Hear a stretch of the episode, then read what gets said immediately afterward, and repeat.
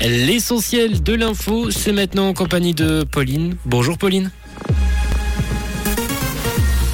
Bonjour à tous. La neige a fait son arrivée en pleine pour la première fois de l'hiver. Les Vaudois voteront sur la protection du climat en juin et de la pluie et de la neige attendue cet après-midi.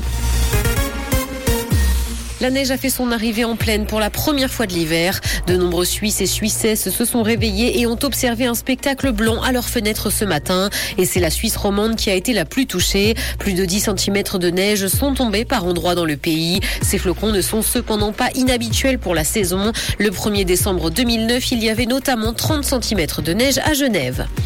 Les Vaudois voteront sur la protection du climat en juin. L'initiative pour la protection du climat sera soumise au vote le 18 juin 2023 et non le 12 mars. Les Verts se sont dit mécontents de cette décision qu'ils jugent politique et ce parce que le délai légal de deux ans est dépassé. Le gouvernement vaudois a indiqué dans un communiqué que la participation à la votation cantonale devrait être renforcée.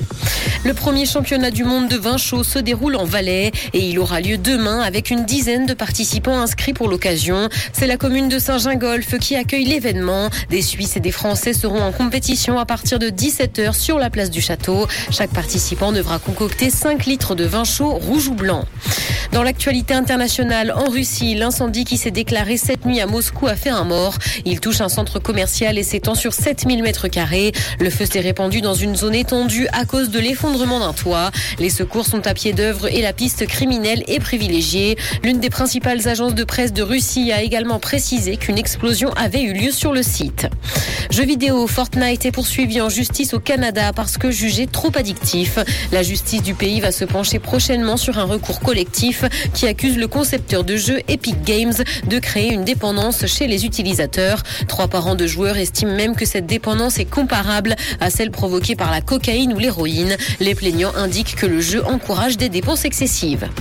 Santé, Bruce Willis ne parle plus et ne comprend presque plus rien. L'acteur de 67 ans est atteint d'aphasie et semble ne pas aller mieux. Sa famille espère de son côté un miracle pour Noël. Le comédien avait annoncé sa retraite en mars dernier et son état de santé ne cesserait de se dégrader depuis. Sa maladie l'aurait à présent complètement handicapé.